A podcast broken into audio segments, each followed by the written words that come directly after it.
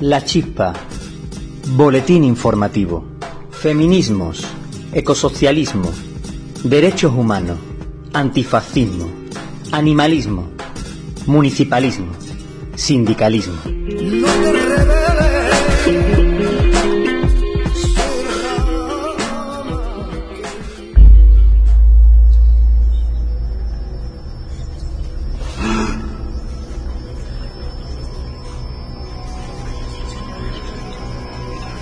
Miedo.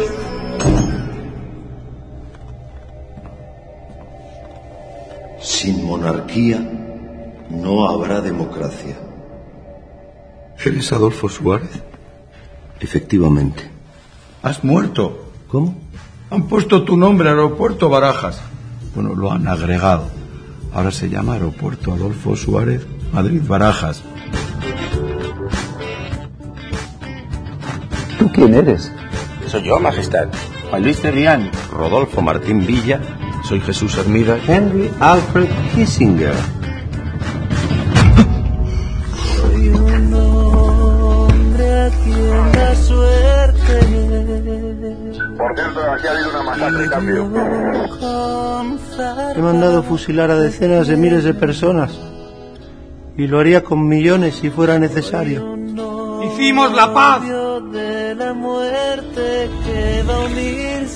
lazo fuerte con tan leal compañera.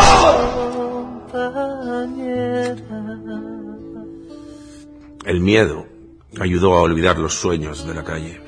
Y es el rey quien sostiene la unidad de España. ¿Qué pasa en la calle? ¿Qué pasa?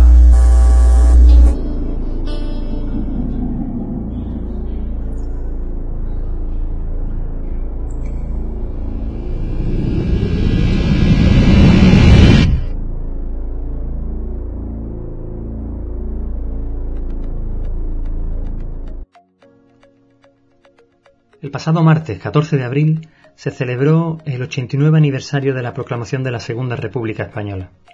Lo que acabamos de escuchar es el tráiler de la obra de teatro convertida en película El Rey, de Alberto San Juan. En plena crisis por el COVID-19 y en un momento en el que por primera vez, después de 40 años, la monarquía se tambalea, es recomendable echar un rato para ver este magnífico recorrido sobre nuestra historia a través de la figura del rey emérito Juan Carlos I y otros tantos personajes como Adolfo Suárez, Felipe González, Cebrián, Carrero Blanco o Antonio Tejero. El rey nos recuerda que el miedo ayudó a olvidar los sueños de la calle y nos vacuna ante el virus de la amnesia colectiva para no volver a cometer los mismos errores. Ante los cantos de sirena de unos nuevos pactos de la Moncloa, esta misma semana hemos visto como miles, millones de trabajadores eran empujados a volver a sus puestos de trabajo. Aquellos sectores concebidos como no esenciales deben incorporarse a la tarea productiva, dijeron. El IBEX 35 ha dado una orden y el gobierno la ha ejecutado poniendo en riesgo la salud de millones de familias en todo el Estado español, conociendo el riesgo de saturar de nuevo o más aún nuestros hospitales. En lugar de multiplicar el número de pruebas de detección y mejorar la rapidez de los resultados, en lugar de socializar la producción de medicamentos, en lugar de crear un cuerpo masivo de profesionales para la pandemia a fin de proporcionar la fuerza de trabajo, desde la investigación hasta los cuidados, capaz de responder a la demanda que el virus y cualquier otro patógeno futuro nos impone. En lugar de implementarse un sistema de planificación para obligar a las empresas a producir los respiradores y equipos de protección personal necesarios que reclaman los profesionales sanitarios, el gobierno ha mandado a miles y miles de trabajadores a que vuelvan al Tajo. Otra vez unidad de España, otra vez compromiso histórico, otra vez correlación de fuerza, otra vez quédate en casa, otra vez no te metas en política, otra vez la misma historia. Y otra vez los mismos muertos. Y es que hay imágenes que marcan una época, que quedan grabadas en el imaginario colectivo de un país, dice Alba Sidera, al contarnos el caso del municipio italiano de Bérgamo, donde la noche del 18 de marzo 70 camiones militares cruzaron la ciudad en medio de un silencio sepulcral, uno detrás de otro, en una marcha lenta en señal de respeto, pues transportaban cadáveres. Los llevaban a otras ciudades fuera de Lombardía, porque el cementerio, el tanatorio, la iglesia convertida en tanatorio de emergencia y el crematorio, en funcionamiento 24 horas al día, ya no daban abasto. ¿Qué pasa en la calle? ¿Qué pasa en la calle? grita el rey. Entonces, y ahora, queremos salud y repúblicas, porque nuestras vidas valen más que sus beneficios. Abajo el régimen, continuemos el combate.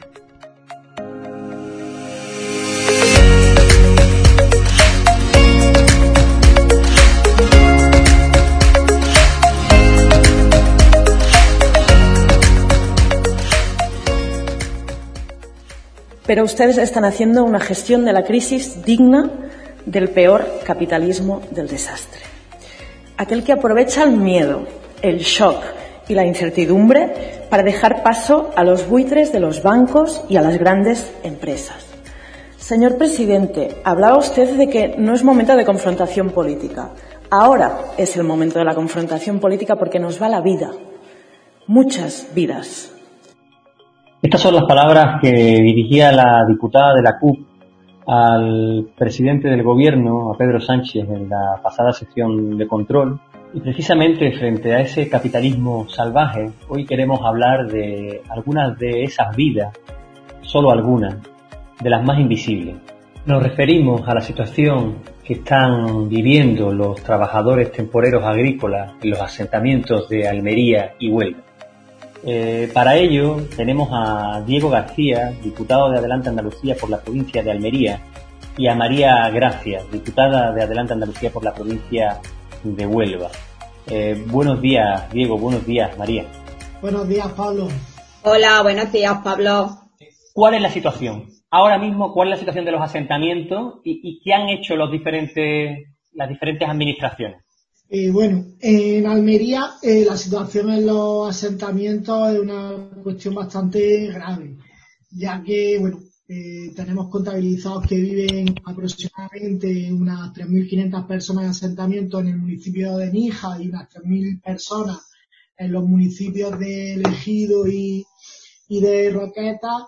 Y bueno, las características pues son muy diversas, pero todo se, se concentra en que eh, una infravivienda donde no hay acceso a los servicios públicos de, limpieza como recogida de basura y algo muy, muy importante muy grave que hay falta de agua potable y falta también de, luz. Estas personas, bueno, pues viven hacinados en, en, en estos asentamientos sin unas condiciones, unas condiciones, la verdad, que muy tristes y muy lamentables que una sociedad democrática como la nuestra no puede, no puede aceptar cómo están conformados los asentamientos, pues mira, en Nija hay sobre todo asentamientos bastante grandes y en, la zona de Ejido y Raquetas pues son núcleos más pequeños en torno a, a Cortija y están construidas por diversos materiales, desde plástico, eh, que sobran del invernadero, eh, ladrillo, madera, etcétera, etcétera. Es decir, con cualquier material que, estas personas pueden recoger y construir su,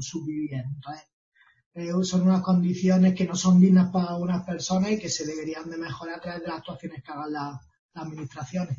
Y bueno, la administración a lo largo de estos años mira un poco eh, hacia otro lado y no han querido resolver el problema de la infravivienda porque seguramente sea impopular y eh, les crea problemas con algunas de, de las organizaciones políticas, personas que vienen los, en los diferentes municipios, pero principalmente han mirado hacia otro lado y no han querido hacerse conocedores de una realidad que todos y todas sabemos en, la provincia de Almería. ¿En la provincia de Huelva, María? Pues en la provincia de Huelva tenemos ahora mismo 49 asentamientos, eh, habitados en su mayoría por migrantes africanos de Mali, Marruecos, Senegal, eh, también hay bastante de Rumanía, eh, repartidos en diferentes municipios, su mayoría está concentrado en los municipios de Lepe, Palos, Lucena y Moguer. Podemos estimar que aproximadamente tenemos unos 5.000 personas que están habitando estos asentamientos. Se incrementan más, desde luego, cuando es la campaña del fruto rojo. De estas 5.000 personas, estamos hablando que el 70% está regularizado, o sea, tienen papeles, su situación es regular. Eh, un 20% está pendiente de que les respondan y tenemos a un 10%, un solo 10% que no tienen papeles. Eh, la falta de infraestructura hasta ahora ofrecida por parte de las administraciones locales de marracones, módulos, albergues, es lo que hizo, eh, provocó como consecuencia que se, que se crearan estas esta infraviviendas, estas esta chabolas. Y bueno, y de todo es conocido las condiciones de insalubridad que, que tienen. No hay más que ver la última visita que tuvimos del relator de la ONU, donde puso de manifiesto en sus declaraciones que estas personas pues, vivían prácticamente como, como animales, ¿no? Y sin embargo, eh, la administración, su implicación para poder poner solución son escasas o nulas, pues, ni por parte de los ayuntamientos, de los municipios donde están estos asentamientos, ni por parte de otras instituciones, de la Junta de Andalucía ni del Gobierno central para mejorar pues las precarias condiciones en las que se encuentran obligadas a vivir estas personas. Eh, y principalmente cuando reclamas o hablas, lo primero que te justifican es que, eh, que, bueno, que tampoco pueden mejorar mucho las condiciones porque eso provocaría un efecto de arraigo y en el peor de los casos el efecto llamada. Además que te lo dice literalmente, si tú hablas con el alcalde del EPE, te responde eso. Te lo dice así, de manera literal. Eh, estamos en, ningún asentamiento hay acceso directo al agua potable, ni a la energía, a pesar de que las redes de distribución están, en casi todos los casos, están cerca de los asentamientos, en la mayoría de los casos. No tienen red de saneamiento, ni recogida de basura. Y todo esto, pues lo que hace es que suma, pues, grandes riesgos, grandes riesgos desde el punto de vista higiénico-sanitario de la salud. Y a estas condiciones eh, infrahumanas, además eh, de la que viven, de la falta de respuesta y de la falta de soluciones reales, sumamos que en este año, en la provincia de Huelva, se han producido más de 20 incendios. Y este último, pues, ha sido en esta misma semana, en Palos de la Frontera, en el polígono de San Jorge, donde han ardido más de 60 chabolas y han afectado a más de 100 personas. Afortunadamente, no hemos tenido que lamentar daños personales, más que han perdido, bueno, pues sus objetos personales, su documentación, comida, es lo que, lo que se ha perdido. En esta ocasión no se ha lamentado ni, ni heridos ni víctimas. Sin embargo, en el mes de diciembre, en este mismo asentamiento, sí que tuvimos que lamentar. Tuvimos que lamentar la, pérdida de un joven de 23 años, marroquí, donde tres personas además resultaron heridas. Eh, lamentablemente, de verdad, mientras que sigan existiendo estos asentamientos, el problema de fuego va hasta ahí. Va hasta ahí porque es que ellos conviven con el fuego, porque lo necesitan para cocinar, porque lo necesitan para calentarse las noches de frío. Y este tipo de infraviviendas, que además están construidas con palés y con plástico, pues es algo realmente peligroso. Y las instituciones, pues no ponen solución. Y no ponen solución principalmente por ese mismo motivo, por el arraigo y por el efecto llamada. Precisamente sobre eso, sobre una radiografía que hacéis muy, muy dramática de la situación que viven decenas, centenares, incluso miles de personas, tanto en el campo en, Huelva como en Almería. Eh, ¿Qué se propone desde Adelante Andalucía? ¿Cuál es la propuesta política de Adelante Andalucía? Bueno, desde Delante Andalucía llevamos mucho tiempo trabajando en este sentido. Trabajamos con colectivos afectados, eh, establecemos relaciones con derechos humanos, con distintas organizaciones implicadas para intentar acabar con, los asentamientos chavalitas de estas personas migrantes. Eh, lo, primero que planteamos es una alternativa habitacional y, por supuesto, eh, el fin es erradicar, erradicar estos asentamientos. hemos planteado a través de iniciativas en distintas instituciones, parlamentos, ayuntamientos, diputaciones, planes urgentes de choque que garantice en el corto plazo la limpieza de los asentamientos, las instalaciones de contenedores o cubos y, por supuesto, el acceso al agua corriente. Han sido muchas las iniciativas que hemos tenido y muy nulas o escasas las medidas que realmente las administraciones han tomado. Y ahora desde Adelante Andalucía pues estamos especialmente preocupados porque tenemos una crisis sanitaria, esta situación infrahumana que están sufriendo estas personas migrantes pues se agrava muchísimo más. Ya no solamente es el riesgo de la salud, que es importantísimo, sino el miedo al contagio y además le tenemos que sumar el riesgo en el que aumentan las agresiones racistas, porque eso se está dando. Porque estas personas de los asentamientos, cuando llegan de trabajar del campo por la tarde, van a los supermercados y se encuentran esa agresión racista que no les permiten entrar en los supermercados. O que van al médico y en el ambulatorio no lo dejan entrar, tienen que pagar fuera, buscar una, una mascarilla y unos guantes, porque ni siquiera se los facilitan. O sea, estamos hablando de que hay agresiones racistas. Y, bueno, hemos estado manteniendo conversaciones con diferentes instituciones, ayuntamientos, delegaciones del gobierno, eh, subdelegación del gobierno, y hemos establecido contacto con la Secretaría de Estado, del Ministerio de Asuntos Sociales y también con el Ministerio de Políticas Migratorias. Eh, exigimos que se pongan en marcha con urgencia medidas aprobadas por el Gobierno Central en el marco de estado de alarma declarado el 14 de marzo, porque tenemos que proteger a estas personas, estas personas que están viviendo en asentamiento en condiciones infrahumanas. Y bueno, hasta la fecha pues hemos conseguido poco, eh, más que la UME vaya a informar a través de audio eh, traducidos a sus idiomas le han llevado comida a través de Cruz Roja y diferentes organizaciones y que han puesto cisternas de agua cada tres o cuatro días, es lo más que hemos conseguido a día de hoy. Pero sí exigimos y tenemos claro que queremos limpieza de la zona, instalación de contenedores o cubas, instalación de baños portátiles, que se puedan duchar, que puedan mantener la higiene que se exige para esta pandemia. Módulos o barracones, que no estén ahí en las chabolas con plásticos y con, y con que se produzcan los incendios que se han dado esta semana en Huelva. Eh, comedores, que le puedan dar de comer, comedores sociales. y elaborar protocolos de emergencia contra los incendios, porque ya lo decíamos cuando comenzó la, pandemia y nos hemos visto que se ha producido ese incendio en el, en el término municipal de Palos de la Frontera. Y por supuesto también regularización de los migrantes que están trabajando en el campo, donde le permitan su contratación y que los empresarios le puedan ofrecer las miles de viviendas que hay vacías porque no se ha podido llevar a cabo la contratación en origen porque se ha frenado por el COVID-19 y tienen miles de viviendas vacías que pueden ser ocupadas por estas personas si realmente le ofrecen un contrato y a su vez tienen su vivienda. Todas estas medidas que pedimos desde Adelante Andalucía es para garantizar las condiciones sanitarias de seguridad para estas personas que, que están sufriendo y que puedan afrontar la pandemia en las mejores condiciones. Y bueno, esta es la realidad que, distorsiona en realidad la idílica imagen socioeconómica que tiene el sector agrícola tanto en, eh, la provincia de Huelva como en la provincia de Almería. Sí, bueno, eh, la provincia de Almería hay una situación parecida como la que comenta María, aunque cada provincia con su, con su peculiaridad. Eh, lo que sí tenemos claro desde Adelante Andalucía es que el problema de la infravivienda del chabolismo es un problema estructural importante que hay que resolver. Hoy mismo la Junta, eh, hoy jueves, la Junta ha sacado un decreto eh, para intervenir en los asentamientos de Huelva y Almería en, relación al COVID-19. Nos parece bien que se tome este decreto, aunque creemos que sale bastante tarde, se tendría que haber tomado antes, pero sí lo que tenemos claro desde Adelante Andalucía es que hay que tomar una serie de medidas a futuro. Este decreto es un reconocimiento que hay una realidad en Andalucía que no podemos permitir, que es la de asentamientos chabolistas en nuestras provincias en las que la gente vive en condiciones infrahumanas, sin luz, sin agua, sin las menores condiciones de higiene y hay que tomar cartas sobre el asunto y que las administraciones sean valientes y tomen y lleven a cabo una serie de medidas eh, para mejorar las condiciones de, de vida de estas personas y que tengan acceso a una vivienda digna. Porque prácticamente la mayoría de estas personas trabajan, tienen un empleo, tienen un salario a veces no el que corresponde, porque en el campo almeriense nos encontramos con que no se cumple el convenio del campo, pero tienen acceso a dinero para tener acceso a una vivienda digna. Eh, por tanto, hay que tomar medidas para que puedan tener acceso a esta, a esta medida. Yo también quería hacer un, paréntesis con el tema de efecto llamada o el, efecto de arraigo. Eh, desde, en Almería hay asentamientos desde hace 30 años.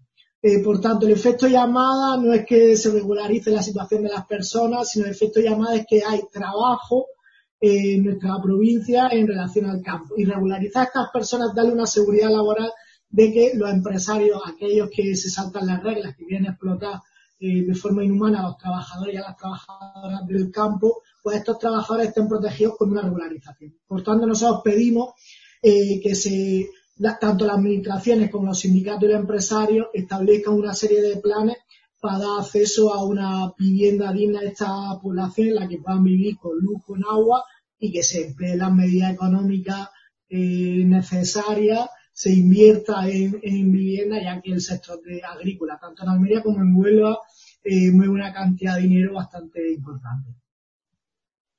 Pues muchas gracias, Diego y María. Esa es la situación en los asentamientos, tanto en Huelva como en Almería.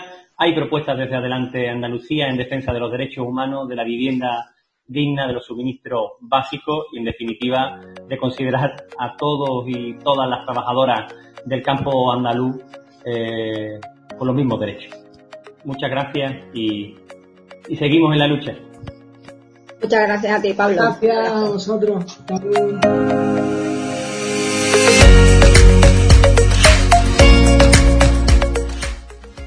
Y con esta situación que no es nueva, pero que con la crisis se ve agravada, todavía hay quien juega a hacer política, sembrando discursos de odio para construir un enemigo visible y cercano, en torno al cual eh, ganar votos y apoyo. Hoy reflexionamos sobre la extrema derecha y lo hacemos de la mano de Miguel Urbán y su libro La emergencia de Vox. El libro de la emergencia de Vox lo, que plantea es intentar eh, buscar eh, respuestas para comprender, para entender no solo el porqué de, de un partido político de extrema derecha en nuestro país, sino también el cómo, el cuándo y sobre todo eh, por qué en este momento. ¿no? Yo creo que serían elementos centrales. No plantea dar tampoco soluciones mágicas para poder enfrentar el fenómeno eh, de la extrema derecha, un fenómeno que no es eh, ni mucho menos español, sino que es un fenómeno internacional y yo creo que es una de las primeras partes del libro analizar que estamos ante una ola reaccionaria global en donde vemos la emergencia de fuerzas de extrema derecha eh, no solo en el conjunto de Europa, sino también a nivel internacional, con Trump en Norteamérica, con Bolsonaro en, en América Latina, y cómo esta ola reaccionaria global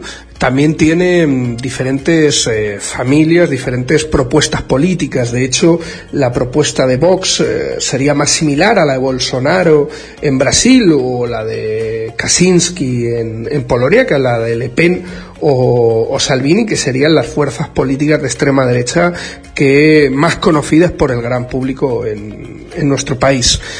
El libro analiza bien esa ola reaccionaria global, pero también entiende que Vox no es solo una declinación de este fenómeno internacional, sino que también tiene unas particularidades muy propias, unas particularidades muy propias eh, basadas y construidas en torno a la historia de una derecha eh, española muy particular, una derecha española que bebe eh, de la transición política, una transición política que tiene una palabra clave y es la impunidad, la impunidad de Franco, del franquismo y de sus crímenes en, nuestra democracia.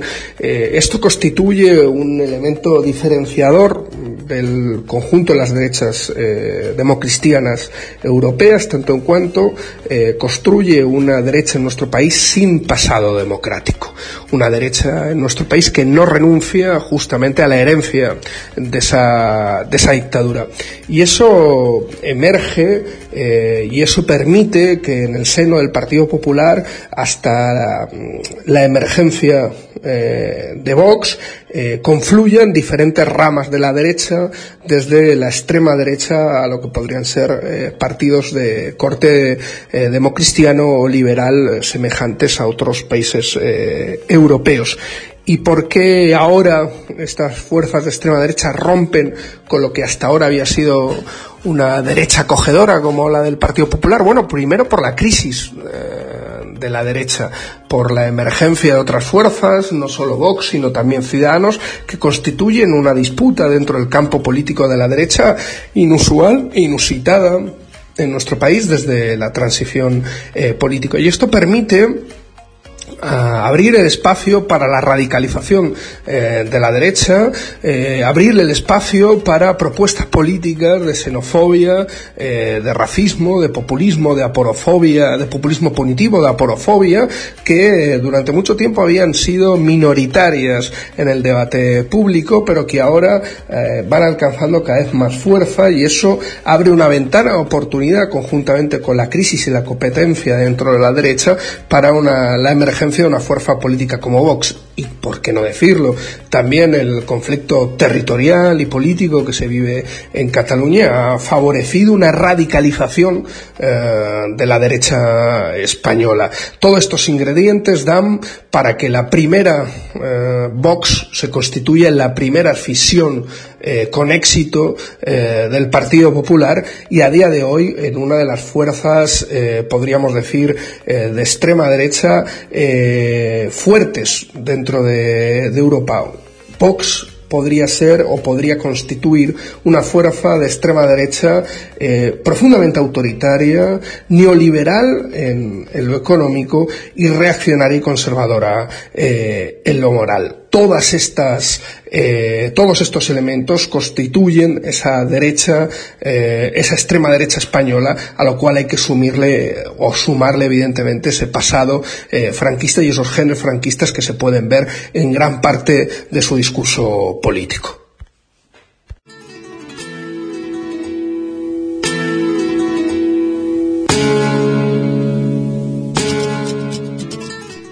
Y nos despedimos hasta la semana que viene. Os dejamos con unos minutos musicales de la mano de Julián Moreno. Andalucía no es una Arcadia a la que regresar, sino un horizonte que perseguir. Yo no quiero volver a ser lo que fuimos. Reivindico volver a ser lo que somos. Muy buenas amigas y amigos de la chispa. Estamos de vuelta con una nueva entrega de Minutos Musicales, que esta vez dedicamos al grupo Califato 3x4.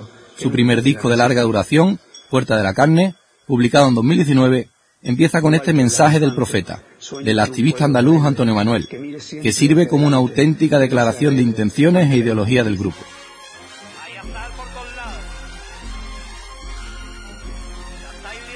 Califato 3x4 son andaluces y está formado por Manuel Chaparro a la voz, Esteban Bové al bajo, ese Curro a la guitarra y la voz, cantante conocido por su trayectoria en el rap y por ser cantante del grupo Narco, Stay Puff a los teclados, Lorenzo Soria en los platos y Digital Diógenes Diego 94 en las proyecciones. Todos ellos vienen de colectivos musicales como Breaking Bass, BSN Pose, LIE Radio e Industria 94, que tienen en común, como dicen ellos, la unión por la cultura escondida, y son referentes del underground de nuestra tierra.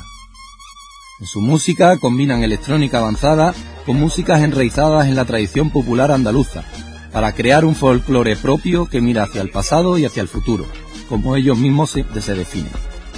Una buena muestra es este Cristo de la Navaja, que está sonando, donde mezclan música cofrade con electrónica, siendo una auténtica explosión de sonido en directo.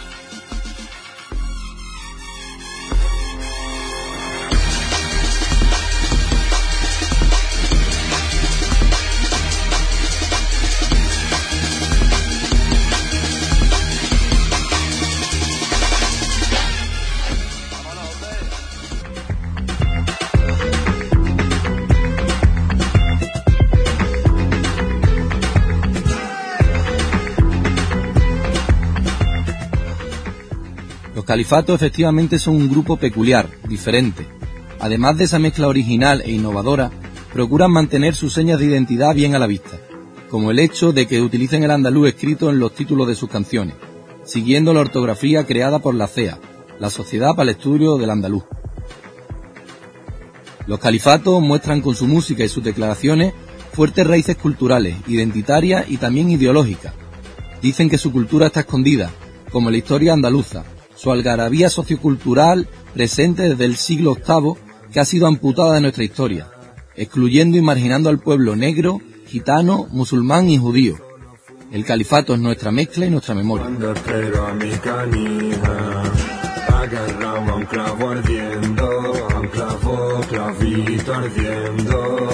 que yo nunca he dejado nada, pero a ti si no te dejo me muero.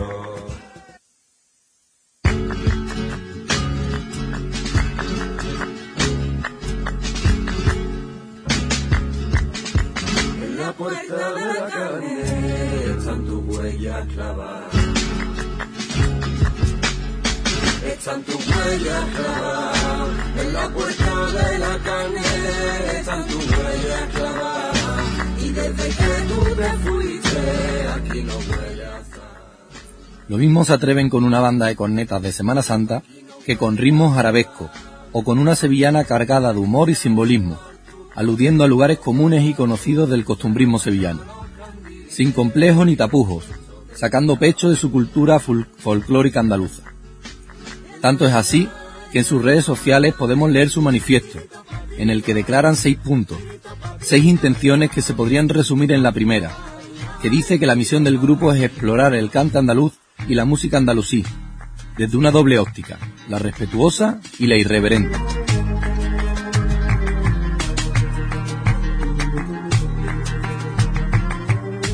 irreverentes como en esta alegría, y en muchas de sus canciones en el que hacen guiños y alusiones al mundo de la fiesta y de la calle, En su manifiesto también dicen que pretenden abrir nuevos caminos de temperamento flamenco desde el conocimiento de las raíces y que quieren combinar música electrónica de todo género con sonidos arraigados a la idiosincrasia andaluza, incorporando referencias que van desde los romances judio-cristianos a la música cañí.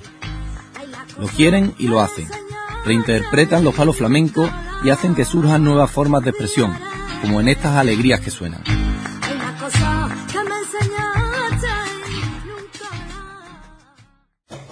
Además de reinterpretar la música, también lo hacen con los símbolos.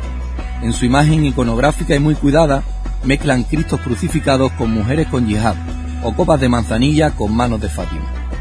Tanto el decorado de sus canciones, de sus, conciertos, como las imágenes que proyectan y que ilustran en sus discos, no dejan indiferentes a nadie.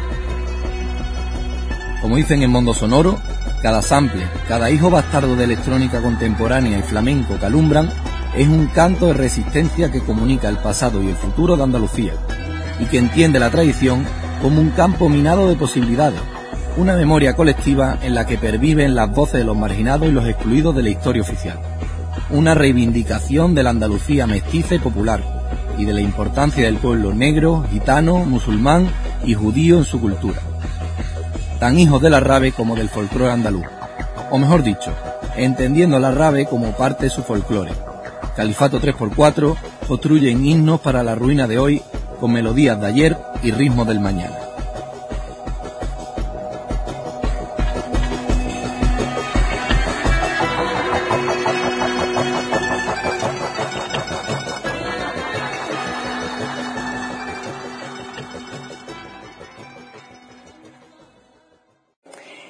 Miren, se ha vuelto a hablar de guerra, de lucha contra el virus. Sale cada, mañana salen sus militares a hablar de guerra y de lucha contra el virus. ¿Saben cuál es la única guerra que hay en el Estado español? La del capital contra la vida.